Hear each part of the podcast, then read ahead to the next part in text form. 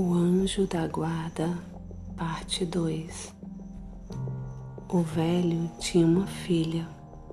Estava essa moça à janela e, reconhecendo o cavalo de Renato pelos sinais que dele lhe fizera seu pai, foi chamar o velho, que assim falou: Minha filha, o que ali estás vendo é Renato, que vem morto partido em cinco pedaços. Vai buscar o cavalo, pois quero dar vida ao pobre rapaz. O velho pediu a banha da serpente, de que também guardara uma grande porção, ao sabê-la morta pelo corajoso mancebo. Juntou os pedaços do corpo de Renato, que logo ficou bom. Sentes alguma coisa, meu filho? Ou estás inteiramente sarado? Perguntou o velho ao vê-lo restituído à vida. Falta minha vista, respondeu Renato.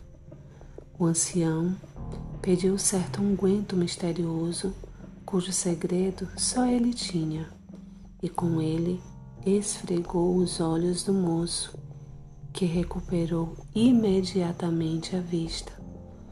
O jovem apanhou a espingarda e o facão e partiu para a casa do gigante.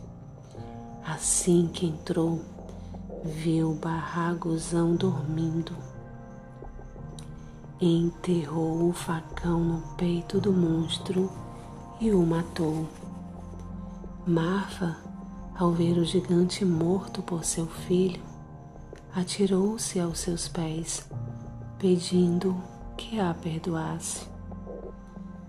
Renato a fez levantar-se, dizendo que nada lhe faria por ser sua mãe. Voltou à casa do velho, a quem contou tudo quanto fizera.